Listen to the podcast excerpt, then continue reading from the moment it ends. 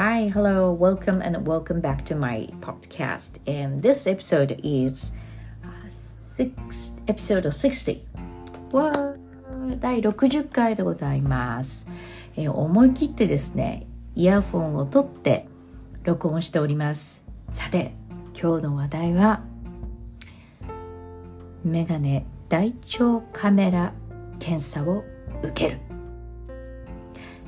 えー非常にですね内容はあまり好ましいというは思いませんので、え聞きたくない方はやはり飛ばしていただいてと強くそう思っております。はい。でまあ40代後半になってですね人生初の大腸カメラまあ精密検査なんですけどそう健康診断引っかかっちゃったんですね。でまあ受けるわけなんですけど、まあ、特にお食事中にこれを聞くというのは強くあの願いませんのでお気をつけください。そしてこれから言う内容はあくまでも個人の感覚。なのでこれ100%だよねと思わないでいただきたいというのが注意事項でございます。であくまでもこのエピソードはですねこれから大腸カメラ初体験でございますとかですね、えーいやいやいつか受けようとは思ってますけどどうかなっていう方にまあ向いてるのかなというエピソードです。あのーまあはっきり、えー違う言い方しますと責任持てませんよということでございますのでぜひお気をつけください。ではですね、まあ、大腸カメラを受ける理由から伝えますね。まあ引っかかったということでございます。おけんべんで引っかかったということです。あれは2日間で大抵取るんですけどどっちか1回引っかかってもダメなんですね。もう決まってるみたいですね。で特にあのねピンクの紙が届きましたよ私の手元に、その紙を見た時からお腹を壊すようになったと私は思ってますのでね。大抵は病院の選択肢が書かれたりしてると思いますので自分で選んで病院に電話をして予約をするんですね。でまあ私なんかこうよくわからないのにまず行ってすぐカメラと思ってるからなんかいちいち話が食い違うっていうのがちょっと受けましたね。で6月上旬に健康診断を受けて末にいやもっと遅かったかな。末ぐらいに届いてちょっといつもより遅かったんですよ。あ引っかかったんだなと思って。で問診のための予約がその翌月の末にやっと取れてで検査は9月に取れるというものすごい時間かかりました。すごいね。こんなに時間かかったらもう大腸元気だよねってちょっとメガネは思ってましたけれどもね。あとその結構大きな病院に行ったわけなんですね。やっぱりカメラとなると麻酔を効かせたり鎮静剤を効かせたりしますのでよっぽどの有名なクリニックとか腕のいいクリニックとかじゃないとお医者さんがいるねクリニックとかじゃないとというようなコメントコメントが書いてあったわけじゃないですが大きい病院行ってくださいということで2つとも大きい病院だったんですね。でやっぱり私が住んでるとこは狭い世界でございますからあの2つのうちの1個は私がもうすでに通っている病院まあすぐにそこにしようと思ったんですけどもう1個はね自分が 英語を教えてた生徒さんがお医者さんで働いてたんですね。嫌じゃないやっぱり。メガネのメガネと思ったらちょっと嫌じゃん。メガネのメガネはちょっとまだ見せられないよということで、まあ、いつも行く病院に決めたわけです。でまあ問診が終わって説得するんですけどいろいろ、まあ、そんなのは聞いてもらえるつですね、検査前の注意事項まあ多くてですね覚えられません。だからいただいた説明書をよく読んでください、ね、よく読んでいかないと大変な目に遭います。で食事制限があるんです。私の行った病院は食事制限はまあ当日から4日前。当日検査4日前から3日間食事は食べれますけれどもかなりコントロールですね。食パンは耳はダメ。ね。前日は特にそうでした。なので私はロールパン食べましたけど卵 OK ね。そう前日はもっと食事制限きついんですよ。うどん OK とかね。おかゆ OK でも鮭は入っちゃダメとかね。すごい厳しかったです。もうそういう風にやってたらもうお腹空いちゃってイライラしちゃってね。まああ家でおとなしくしてたんですけど YouTube 見ててあのちょっと孤独のグルメを見ちゃったんですね。でプサン編でサムギョプサル食べてるみたいな。いいじゃん肉食べたいみたいに。まあ見ちゃったね。食べ物は見ちゃいけませんやっぱりね。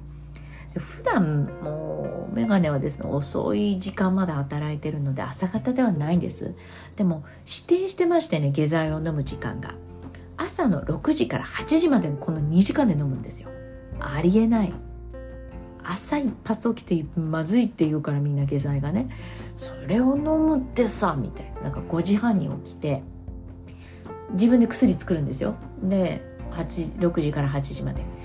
で飲み物の味は人からポカリスエットそれからスポーツドリンクの濃いやつみたいな聞いてたんですけど安住アナウンサーのねラジオで言ってたことが的確でしたね。あのスポーツドリンクに、えー、バターの味が入ったような正解です。そっちが正解です。あのね1時間経ったらもうスポーツドリンクっていうかバターの味の方が強いですよ。で最初余裕余裕のよっちゃんと思ってコップ23杯までいくんです。で1杯はだいたい200ミリから250ぐらいまで飲んでくださいって書いてあって。まあなんていうの普段飲まないのにうん500ミリとか。でしょ？750とか1リットル近く飲んだらもういっぱいいっぱいになってくるわけですよね。で1時間ぐらい経つと便が出てこないと、まあ、ちょっとうってくるんですよ。もうねちょっとごめんなさい汚い話。ここら辺で止めた方がいいわよ。もしやばい時は。私吐きました。で吐くものがほとんどないので泡吐いてましたね。多分その薬だと思います、ね、膨張させるんでしょうきっと。ね。で飴も舐めてやったらいいよって。飴飛んできましたからね。あれ？みたいな。あの吐いてんですけど笑いました私。もう無理みたいな。だからもうダメだよね。だからこの安住アナのその過去に聞いたラジオによると安住さんはその注意事項一切読んでないから前日に肉味噌のね入った麻婆豆腐食べてると。ダメでしょ？だから看護師さんに普通のうんち出てますよと言われてしまったと。それからちょっと話を自分に戻しますが嘔吐したら普通は止めなきゃいけない。ですぐ電話してくださいね病院にね。はい、それはいろいろ病院によって書いてあると思いますが絶対そうですから。嘔吐してもずっと飲むっていうのはあのダメですからね、うん、でも私はなんかもう安住さんの聞いて追い下剤とかないと思ってあのストローでちょびちょびやったんですよ。もう限界まで来たんですよ。もう無理と。でも病院に電話して。やっぱね水と水でもいいさ湯でもいいからとにかくギリギリまで頑張って飲んで出してき出してくださいと。でちょっと硬いものが出たりとかしたらすぐねあの電話してください。まあ結局はダメですと。キャンセルですと言われるんだと思って。頑張りましたよね。でまあ病院行くわけですよ。まあ十何年ぶりかな。点滴打つの。もビビってビビってね。右と左どっちって、まあ、左がいいんじゃないって言われたんですけど。なんかね今まで結構左失敗してて右で注射とか打ってたので右にしてもらって。でまあなんか私のこの勢いの5倍の看護師さんだったんですね。超元気。もう少しなんかこう落ち着いて受けたいんだけどもビビっているのはもう看護師さん分かってたのであの手をつないでね診察台まで連れてってくれました。